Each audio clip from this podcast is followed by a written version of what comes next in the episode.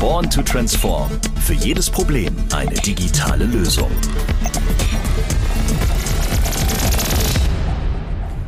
Wir schreiben das Jahr 2054. Die Polizei in Washington verhindert dank hellseherischer Fähigkeiten zahlreiche Mordfälle.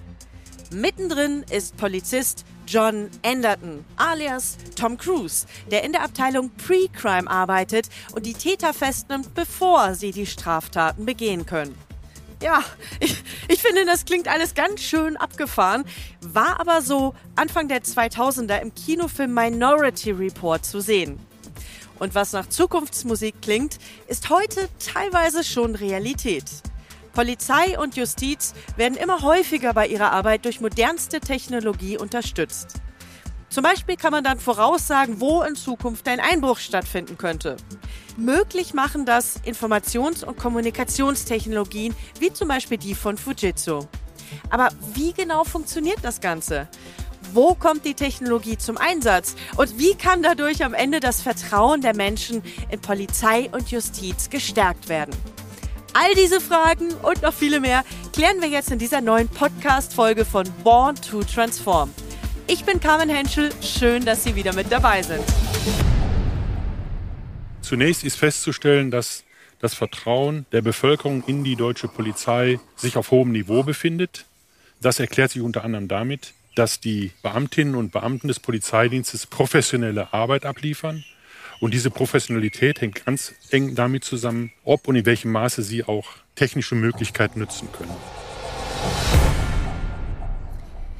Diesen Einblick in die Polizeiarbeit hat uns Udo Diederich gegeben. Und der Mann muss es nun wirklich wissen, denn er hat über 40 Jahre als Polizist bei der Landes- und Bundespolizei gearbeitet. Ja, wir haben schon gehört, er hat gleich eine positive Nachricht gebracht. Also er glaubt, dass die Menschen wirklich Vertrauen in die Arbeit der Polizei haben. Jetzt schauen wir uns doch mal die Statistiken dazu an. Und ja, auch die bestätigen das Gefühl. Laut dem Standard Eurobarometer der Europäischen Kommission hatten zuletzt rund 80 Prozent der Deutschen Vertrauen in die Polizei. Sounds like good news, aber to be honest, diese Zahl lag auch schon mal irgendwie höher. Und da wiederum kann jetzt die moderne Technologie unterstützen. Und zwar nicht nur die Arbeit der Polizei selber, sondern sie kann natürlich auch dabei helfen, dass die Bürgerinnen und Bürger mehr Vertrauen wieder in die Arbeit der Polizei gewinnen. Ach, ist das nicht ein herrliches Vogelgezwitscher? und dieses Vogelgezwitscher gibt's tatsächlich als Soundkulisse vor dem Polizeipräsidium hier in Nordrhein-Westfalen. Hier bin ich verabredet mit zwei Experten und einen davon haben wir gerade schon gehört, den Ex-Polizisten Udo Diederich und der kann natürlich echt spannende Einblicke in die Arbeit der Polizei liefern. Der andere im Bunde ist wiederum Timon Schmotz. Er ist IT-Consultant von Fujitsu und so ein echter Techie, wie aus dem Buche quasi. Und er wird uns dann gleich erklären, in welchen Bereichen bei der Polizei jetzt eigentlich diese ganzen modernen Technologien auch zum Einsatz kommen. Ah, und da kommt sie auch schon. Hey, hallo. Also einmal ist sie jetzt angekommen. Herr Schmotz, hallo und schönen guten Tag. Ja, hallo, ich freue mich. Und unser Polizist mit 40 Jahren Berufserfahrung. Hallo, Herr Diederich. Ja, hallo, Frau Henschel. Bevor wir jetzt aber weitermachen, würde ich vorschlagen, dass wir dann doch beim Du bleiben. Ich denke, das gibt der gesamten Atmosphäre hier einen persönlichen Pep. Ja, herzlich gerne. Mein Name ist Carmen, wie die Oper. Ich bin auch stark dafür. Timon, hallo. Super. Dann möchte ich dich, Udo, jetzt direkt mal was fragen. Es sind bewegte Zeiten gerade. Mit was für Herausforderungen habt ihr denn bei der Polizei gerade zu kämpfen? Ja, die Herausforderungen für die deutsche Polizei sind vielfältig. Ich will nur drei Bereiche rausnehmen. Zum einen ist es die immer zunehmende Aufgabenlast vor dem Hintergrund einer immer dünner werdenden Personaldecke. Ein zweiter wichtiger Bereich wäre der digitale Transformationsprozess. Hier muss mehr passieren, hier müssen wir schneller werden, hier müssen wir konsequenter vorangehen. Und ein drittes ist sicherlich der Umgang mit dem Thema Cyberkriminalität. Die Fallzahlen gehen durch die Decke und wir haben im Moment noch keine wirklich so schlüssige Antwort auf diese Entwicklung. Cyberkriminalität, das ist ja alles so mit Internet und Digitalisierung. Seit wann beobachtest du das denn? Es ist sicherlich schon seit längerer Zeit zu beobachten. Wir reden hier sicherlich über Jahre und nicht Monate und schon gar nicht über kürzere Intervalle. Und äh, wir sehen das auch in dieser Corona-Zeit, dass äh, unsere Gesellschaft in breitem Maße auf die digitale Welt ausweicht. Und das alleine ist ein Nährboden für Cyberkriminelle. Mhm. Und wenn ich dich jetzt nach einer konkreten Zahl frage, so, so gefühlte Wahrheit, ist das jetzt ein Thema so seit fünf Jahren, zehn Jahren, 15 Jahren mit der Cyberkriminalität? Also da kann ich auch nur so nach meinem Gefühl urteilen. Aber ich würde sagen, die letzten fünf Jahre ist es etwas, was uns in die Auftragsbücher geschrieben wurde. Mhm. So ein anderer Punkt, den du benannt hast, war dünner werdende Personaldecke. Ähm, ich übersetze mal, ihr habt einfach nicht genug Leute da. Ja, es gab unterschiedliche Initiativen, äh, Einstellungsoffensiven bei der Bundespolizei und bei der Landespolizei. Und das muss man auch anerkennen, dass da einiges passiert ist. Aber wenn man sich die Zahlen ansieht, dann wird man feststellen, dass auch trotz oder insbesondere aufgrund der hohen Einstellungszahlen die Personaldecke noch nicht so ist, wie sie sein sollte. Teilweise wird der Zugang an neuem Personal durch Pensionierungen aufgesogen mhm. und es mhm. bleibt am Ende nicht mehr. Aber sag mal, früher war das doch so Traumberuf, oder? Hat man früher nicht immer Kinder gefragt, was willst du werden? Die haben gesagt, Kapitän oder Polizist oder so. Was ist denn da los? De ja. Eigentlich ist jetzt eine super Zeit für dich, mal so einen Werbeblock zu schalten. Die nächsten zehn Sekunden gehören dir. Warum ist es super, bei der Polizei zu arbeiten? Also ich habe das ja über 40 Jahre gemacht und ich muss sagen, es ist für mich der beste Beruf gewesen, den ich mir vorstellen konnte. Wir haben im Prinzip als Polizist die Möglichkeit, auf einem Logenplatz des Lebens zu sitzen. Wir beobachten Dinge, die uns bestürzen, die uns traurig machen und wir beobachten aber auch Sachen, wo es wirklich gut ist, Polizist zu sein, wo wir Menschen unterstützen, helfen können, wo wir Hilfeleistungen anbieten können. Also alle Facetten des menschlichen Daseins. Einblicke, die man so in anderen Berufen nicht hat. Und wem das wichtig ist, für den gibt es nur einen Weg hin zur Polizei des Landes oder des Bundes. Du hast selber gesagt gerade, Udo, Polizei und Technik gehört jetzt einfach zusammen. Timon, da kommen wir doch direkt mal ja, zu Technik dir. Technik ist mein Stichwort. Als super Techie hier im Bunde. Wie kann denn jetzt eigentlich die Technologie die Arbeit der Polizei unterstützen? Wir haben diese Herausforderung gehört. Was hast du denn da als Antwort für uns parat? Udo hat es, glaube ich, in, seiner Einleitung so schön gesagt. Eine pauschale Antwort ist natürlich immer schwierig, aber ich glaube, dadurch, dass wir auch schon ja das ganze Thema Cyberkriminalität etc. über einen sehr langen Zeitraum beobachten, gibt es natürlich im Markt eine riesige Anzahl auch an Lösungen. Und das, was uns, glaube ich, bei Fujitsu sehr gut gelungen ist, ist, dass wir mit unserem Public Safety Ecosystem eine ja, Systemlandschaft geschaffen haben, die sich voll an der Arbeit der Polizei ausrichtet. Das heißt, wir haben hier nicht einzelne Insellösungen geschaffen, sondern einen praktisch voll digitalen Strafverfolgungsprozess Verfolgungsprozess und den haben wir sauber kategorisiert. Denn ganz klar ist ja, Daten, die kommen nicht irgendwie zur Polizei. Wir haben einen ersten ganz wichtigen Block, das ist natürlich die Datensammlung. Dann müssen diese Daten, es muss irgendwas damit passieren, sie müssen gemanagt werden und dieser Bereich Datensammlung, Datenmanagement ist ein Bereich, wo zum Beispiel unsere Lösung Smart Police ähm, zum Einsatz kommt. Aber dann muss es ja auch weitergehen. Wir wollen ja aus den Daten etwas gewinnen und deswegen ist der Analyseblock in unserem digitalen Strafverfolgungsprozess ein ganz wichtiger. Und ja, nach dieser Analyse haben wir dann ja hoffentlich eine Ermittlung auch zu einem Abschluss gebracht, die wir uns am Ende anschauen wollen. Wir wollen sie visualisieren und daher ist der vierte auch ganz wichtige Block die Visualisierung, wo wir dann auch Lösungen wie unser Fujitsu eigenes Manage Now for Data Analytics beispielsweise mhm. im Programm haben.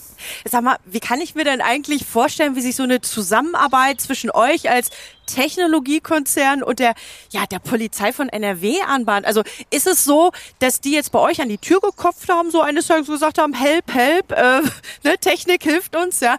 Oder war es so, dass ihr irgend so ein tolles Sales-Meeting hattet, wo ihr sagt, Mensch, die Polizei, dein Freund und Helfer, die mögen wir eh richtig gerne. Hohe Vertrauenswerte haben wir gehört, 80 Prozent. Ich glaube, die rufen wir doch mal an.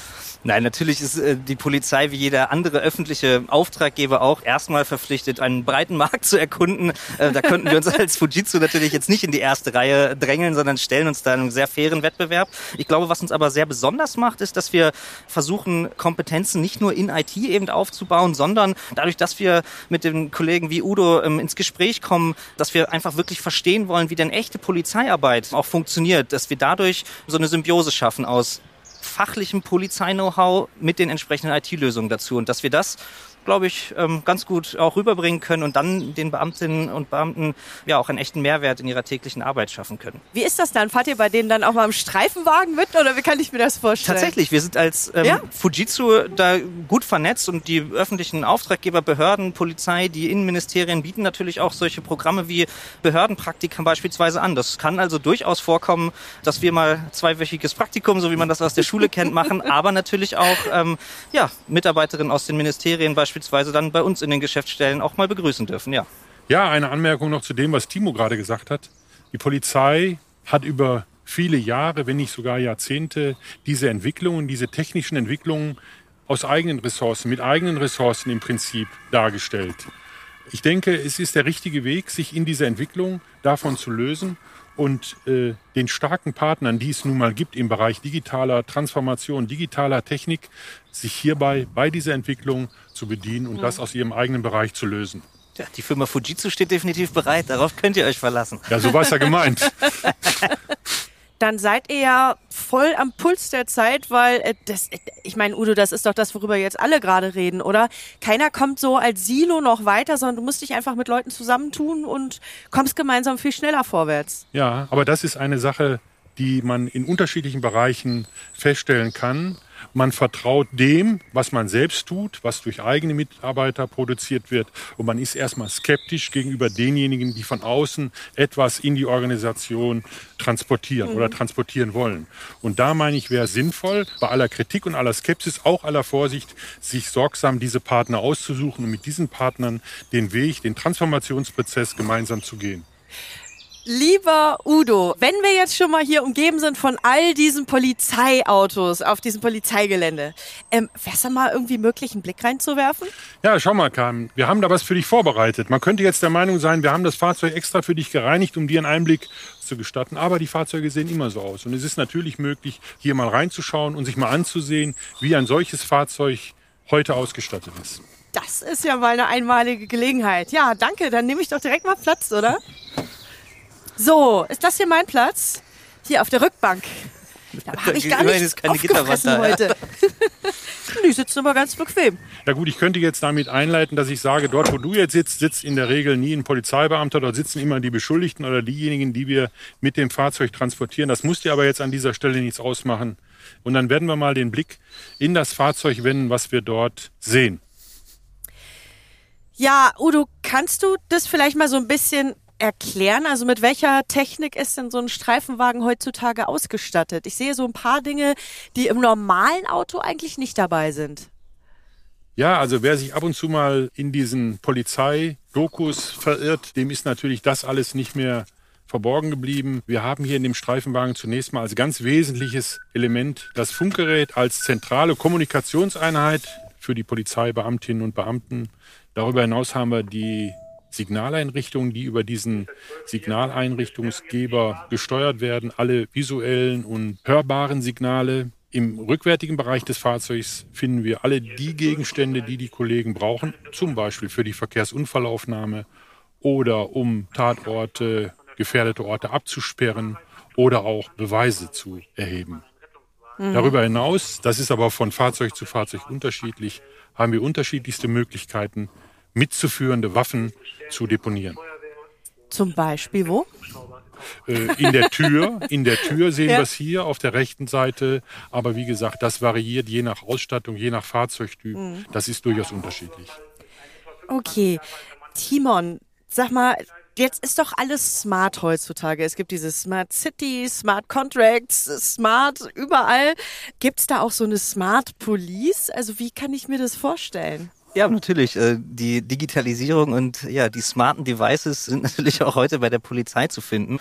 Ja, also auf Streife jetzt zum Beispiel, weil wir sind ja im Wagen. Hast du da absolut, Beispiele? Absolut, weil ich glaube, das ist ganz wichtig. Wir machen ja äh, Technologie ähm, nicht für, ja, ich sag mal, eine Luftblase, sondern wir machen es ja für die Beamtinnen und Beamten im Dienst. Und da, wo man heute das private Smartphone dabei hat, braucht man es natürlich auch im Dienst, dass wir dann jetzt irgendwelche ja, überkandidelten Lösungen machen, die dann von der Usability überhaupt nicht mehr passen. Ich glaube, das wäre weit am Ziel vorbei. Aber wenn wir vielleicht einfach ein praktisches Beispiel anschauen, denn mhm. ein Klassiker, wo auch, glaube ich, heutzutage viel Arbeit anfällt, viel administrativer Aufwand ist das ganze Thema ähm, Verkehr und auch Verkehrsunfälle. Und jetzt stell dir einfach mal vor, wir sitzen in unserem Streifenwagen, das Funkgerät geht an, wir werden zu einem Verkehrsunfall gerufen und müssen dort dann vor Ort die Lage einschätzen, Beweise sichern. Und ja. da ist es in der analogen Welt, die der Udo ja gerade auch beschrieben hat, zum Teil ja echt so gewesen, dass ich mhm. dann mit einer Kamera, mit dem Klemmbrett und Zetteln ähm, unterwegs war. Und jetzt stell dir vor, dass man ja mit unserer Lösung Smart Police das ganz einfach mit dem Smartphone sicher abbilden kann und wirklich dann auch Mehrwerte schaffen kann, weil man kann halt eben nicht nur Bilder und Skizzen ja. per Hand machen, sondern ja, wie man das aus dem Privatleben mhm. kennt, mit dem Smartphone. Weißt du, woran mich das erinnert? Das erinnert mich an Restaurants, wo die ja auch ganz häufig jetzt Tablets haben und nicht mehr Papierblöckchen. Und was ich in Restaurants beobachte, ist, dass es wirklich schneller geht, ne? Weil die die Daten ja direkt äh, vor Ort schon eingeben und die in der Küche landen. Wie ist das dann bei der Polizeiarbeit? Also spart man da nicht auch ganz viel äh, Zeit ein, die man sonst irgendwie am Schreibtisch auf der Wache verbringen würde, Udo? Ja klar, wir haben gerade schon darüber gesprochen, Personal, Personalressourcen, die Zahl der verfügbaren im Einsatz befindlichen Polizeibeamten ist ein Riesenproblem und wir müssen schauen, dass wir uns dort entlasten, wo es mhm. möglich ist. Das kann nicht dazu führen, dass wir unsere Aufgaben nicht umfänglich wahrnehmen, auf keinen Fall. Aber es geht, wie gesagt, schneller und schneller heißt für mich im Prinzip, der Kollege steht wieder für die Bürger zur Verfügung, mhm. von der Unfallstelle weg und äh, das ist im Prinzip der richtige Weg. Wir müssen einfach schauen, dass wir bestimmte Dinge über Bord werfen, ohne Qualitätsverluste zu erleiden. Ein ganz wichtiger Punkt, den ja? Udo da anspricht, weil wir haben ja in der Einleitung so ein bisschen über unseren datengetriebenen Strafverfolgungsprozess geredet, wo es natürlich um eine Datensammlung und ein Management geht. Das ist, denke ich, so die Einstiegshürde. Aber gerade dieser zweite Punkt dann auch, was mache ich mit den Daten, wenn sie an der Unfallstelle aufgenommen sind? Und ich glaube, da können wir natürlich auch sehr viel Reibungsverluste, Zeitverluste heben. Denn jetzt stellt man sich vor, wir haben in der analogen Welt mit unserer Kamera am Unfallort äh, ja Bilder geschossen, auf unseren Zetteln die Unfallskizzen etc. gemacht und jetzt komme ich ins Polizeirevier und muss natürlich dann erstmal Zeit aufwenden, Speicherkarte raus, am PC anschließen, ja. Bilder kopieren, Skizzen einscannen.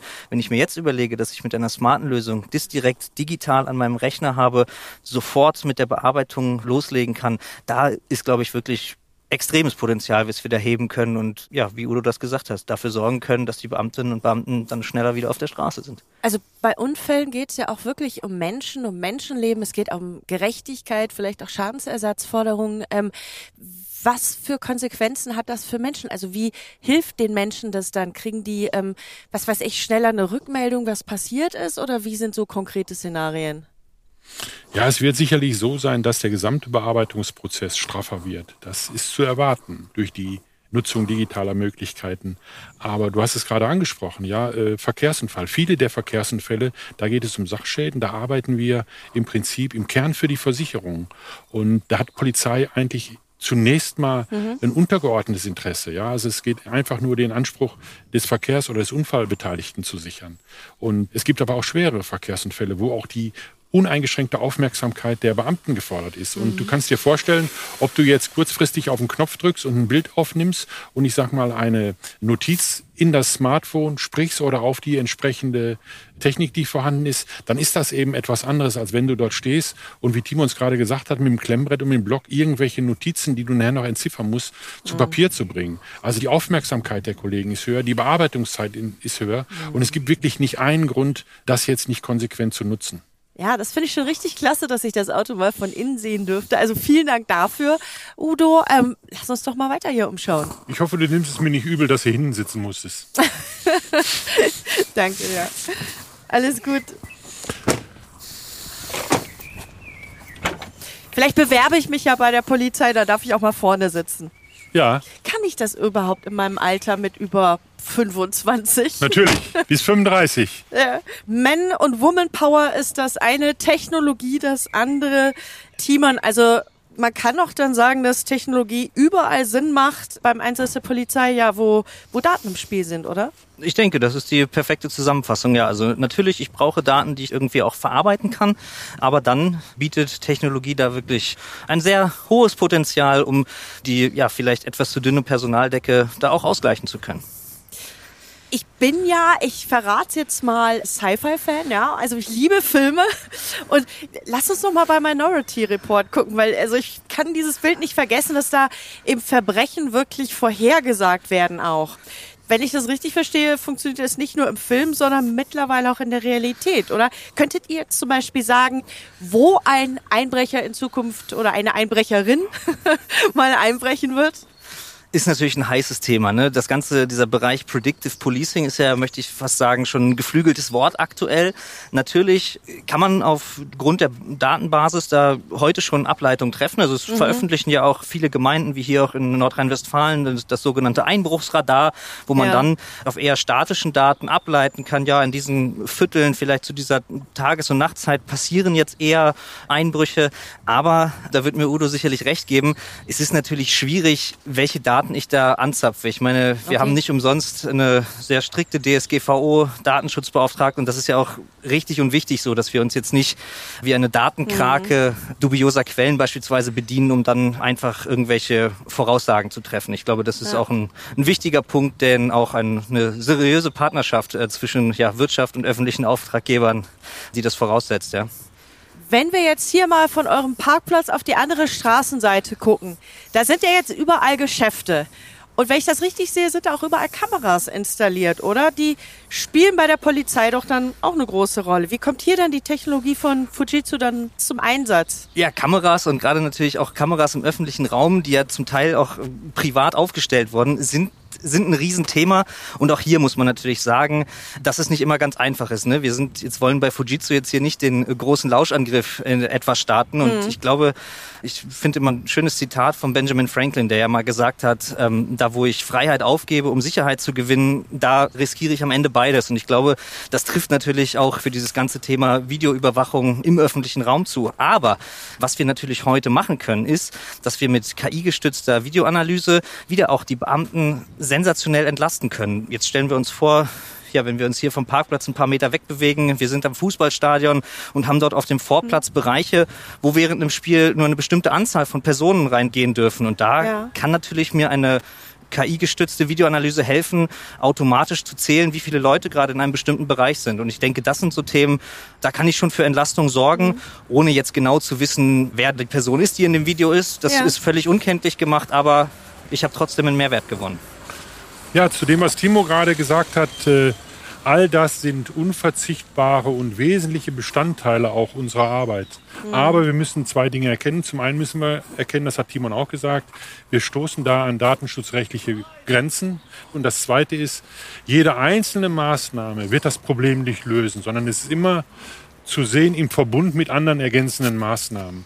Also allein durch diese Videoüberwachung werden wir bestimmte Ziele nicht erreichen, sondern wir müssen parallel dazu weiter und ergänzende Maßnahmen treffen. Genau, aber ich finde das Stichwort der Einklang von Beamten in Zusammenhang mit der Technik, das ist auch ein Riesenthema. Wenn wir uns beispielsweise von dem Thema öffentlicher Raum und Videoüberwachung mal wegbewegen hin zu Razzien beispielsweise. Wir haben auf einer Razzia ohne Ende Datenträger eingesammelt, haben, ja, jetzt können wir uns ein Deliktfeld aussuchen. Das kann jetzt Drogenkriminalität sein, das kann ähm, verfassungsfeindliche Symbole beispielsweise sein und jetzt sind Beamte und Beamtinnen Stunden, nicht Tage vielleicht sogar gefesselt, dieses Material zu sichten, genau. müssen das anschauen und du diese Symbole schon. dort filtern. Und das kann natürlich eine KI machen, die automatisch darauf trainiert ist, zum Beispiel verfassungsfeindliche Symbole auf Bildern herauszufiltern. Und dann kann der Beamte, die Beamtin genau dort hingucken und sich auch wirklich nur diese Fotos angucken und ist natürlich erheblich in der Arbeitslast entlastet. Ne? Ja, es ist erstaunlich, wie nah Timon auch den polizeilichen Themen ist, weil genau das ist der Punkt. Ja, äh, was, nutzt es mir, was nutzt es mir, wenn ich über Stunden, über Tage, über Wochen Videomaterial erzeuge und dann muss irgendwann einer das auch bewerten. Da sitzt wiederum ein Kollege am Schreibtisch und schaut sich diese Dinge an. Das kann uns im Prinzip Technik auch abnehmen. Aber wie ist das eigentlich mit all diesen aufgenommenen Daten? Ähm, darf man die jetzt vor Gericht verwenden? Ja, Gerichtsverwertbarkeit ist natürlich gerade mit digitalen Beweisen ein Riesenthema. Da haben wir in unserem Portfolio verschiedene ja, Sicherheitsmaßnahmen, möchte ich beinahe sagen. Also das eine ist, wenn wir selber natürlich die Beweisstücke anfertigen, Videos, Fotos, kann man immer dafür sorgen, dass dort dann ein Wasserzeichen wirklich eingebrannt ist im Video, dass halt man sieht hinterher, dass das nicht geschnitten wurde, dass ähm, im Video dann die entscheidende Stelle beispielsweise fehlt und zusätzlich werden diese Videos dann immer noch digital signiert. Das heißt, sie haben einen Hashwert und es ist wirklich hinterher IT-forensisch auch ähm, nachzuvollziehen, dass dies echte Beweisstücke sind und die damit gerichtsverwertbar sind. Und der zweite Punkt, den du ansprichst, ganz wichtig, ist natürlich dann dieses Thema Rechte- und Rollenkonzept, dass natürlich nicht jeder in den Daten ja, herumfuhrwerken kann und darauf zugreifen kann. Das stellt unsere Lösung natürlich sicher immer nur Berechtigte sind erlaubt zuzugreifen. Und, das ist auch noch ein sehr charmantes Feature, natürlich werden auch Löschfristen beispielsweise sehr detailliert eingehalten, weil natürlich ein digitaler Agent, der scannt permanent das gesamte Beweismittelarchiv und kann dann natürlich, wenn Verjährungsfristen zum Beispiel erreicht sind, entsprechende Beweise auch löschen. Das wäre mal praktisch für meine Verträge zu Hause. Schöne Erinnerungsfunktion. Ja, so ist es. Also, was ich raushöre, ist, dass das Ganze einfach in Zukunft auch viele Prozesse vereinfachen wird. Udo, was glaubst du denn, wie lange wird es dauern, bis jetzt die moderne Technologie flächendeckend auch Einzug bei Polizei und Justiz hier in Deutschland hält? Also ich glaube, die Frage kann dir niemand verlässlich beantworten. Äh, wir waren immer der Meinung, das, was in den nächsten zehn Jahren hinbekommen, aber haben dann letzten Endes feststellen müssen, dass es doch länger dauert. Was man nur sagen kann, wir haben an dieser Stelle ein Problem, und das Problem ist eigentlich auch erkannt. Die Entscheidungsträger, auch die politischen Entscheidungsträger haben das erkannt. Wir haben an dieser Stelle kein Erkenntnisproblem. Wir haben auch kein technisches Problem. Alle diese Dinge sind lösbar oder schon gelöst. Ja, wir haben tatsächlich ein Umsetzungsproblem. Wir haben ein Umsetzungsproblem, ausschließlich ein Umsetzungsproblem. Und das stellen wir in unterschiedlichen Bereichen fest und da müssen wir dringend dran arbeiten. Mhm. Na, ich glaube, ein ganz wichtiger Punkt, den der Udo hier gerade anspricht, ist natürlich auch, dass die IT-Landschaften bei den Polizeien natürlich auch über Jahre gewachsen sind. Und ich glaube, es ist dann auch für uns als Dienstleister ganz wichtig, ein Portfolio entsprechend zu entwickeln, das natürlich nicht, wie wir in der IT sagen, nur auf der grünen Wiese ansetzen kann, sondern dass sich nahtlos in alle schon bisherigen Systeme integrieren so. kann. Guter Punkt, weil das wäre nämlich meine große Frage jetzt. Ich meine, die Polizei hat ja jetzt nicht nur Zettel und Bleistift bisher da liegen, sondern die sind ja schon technologisch gut entwickelt. Wie bringt man denn diese ja, ich, ich stelle mir vor, riesigen Systeme, die es da schon gibt und technologischen Voraussetzungen jetzt mit dem zusammen, was ihr jetzt nochmal extra entwickelt habt. Wie fügen sich die Puzzlestücke quasi zusammen? Wir, wir bei Fujitsu nennen das Connected Services. Das heißt, wir verbinden einerseits die IT-Lösungskompetenz mit eben dem Know-how, was wirklich fachlich bei der Polizei passiert. Und das heißt, wir haben ähm, Spezialisten ähm, bei uns in den Teams, die dann für eine ganz tiefe Integration sorgen können. Wir haben jetzt ja im Verlauf relativ lange über unser Tool Smart Police zum Beispiel Beispiel gesprochen, was ja ein digitales Beweismittelmanagementsystem ist. Und so ein Tool muss man dann natürlich auch in entsprechende Fallbearbeitungssysteme, in vielleicht auch Fahndungssysteme integrieren. Und ich glaube, das zeichnet ein gutes Portfolio aus, dass eben die Konnektoren zu diesen Fremdsystemen da sind, um für den Beamten, die Beamtin im Dienst eben ein rundes Bild und kein Flickenteppich zu erzeugen. Ja. Wie lange dauert das so? Also von der ersten Kontaktaufnahme und Besprechung bis zur kompletten Implementierung. Kann man eine Zahl sagen, Timon? Ist schwierig. Also ich glaube, um ähm, kleine Pilotprojekte zu zeigen, die gefühlte Wahrheit, würde ich sagen, wenige Wochen. Also um erstmal ähm, einen, ein, ja, um einen ersten Beweis anzutreten, dass wir wirklich hier mit Technologie helfen können. Das geht durchaus schnell. Natürlich, ja. wenn wir jetzt über eine Integration in einem gesamten Bundesland beispielsweise reden, ja dann möchte ich jetzt hier nicht zu viel versprechen. Da muss man sich das natürlich ein bisschen im Detail angucken, ein bisschen mehr planen. Aber ja, so einen ersten, wie wir sagen, Proof of Concept, der gestaltet sich durchaus schnell. Und es ist auch nicht so, dass man bisher nichts getan hat. Also wir haben in den letzten Jahren, glaube ich, schon sinnvolle Anwendungen und Fortschritte erleben können. Aber es ist eben jetzt gefordert, diesen Prozess, der sicherlich angefangen hat, Nordrhein-Westfalen hat da massiv schon was unternommen, diesen Prozess jetzt in Gang zu halten, zu beschleunigen und dann so wirklich zu kurzfristigen Ergebnissen zu kommen. So, ich glaube, langsam sind wir durch mit unserem Rundgang. Großes Gelände habt ihr hier bei der Polizei. Mhm. Vielen herzlichen Dank, dass wir uns überall hier mal umschauen durften, Udo. Gerne. Also ich bin ja total gespannt, wie sich das mit der Technik jetzt auch noch weiterentwickelt. Technik und Polizei scheint auf jeden Fall ein Dreamteam zu sein. Ja, und wir von Fujitsu sind natürlich bereit. Vielen Dank auch an Sie zu Hause auf der Arbeit im Auto fürs Zuhören.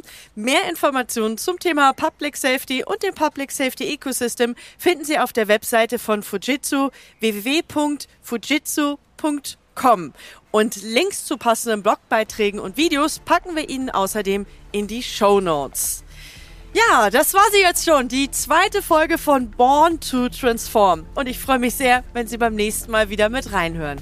Tschüss hier vom Polizeipräsidium NRW. Bis zum nächsten Mal. Born to Transform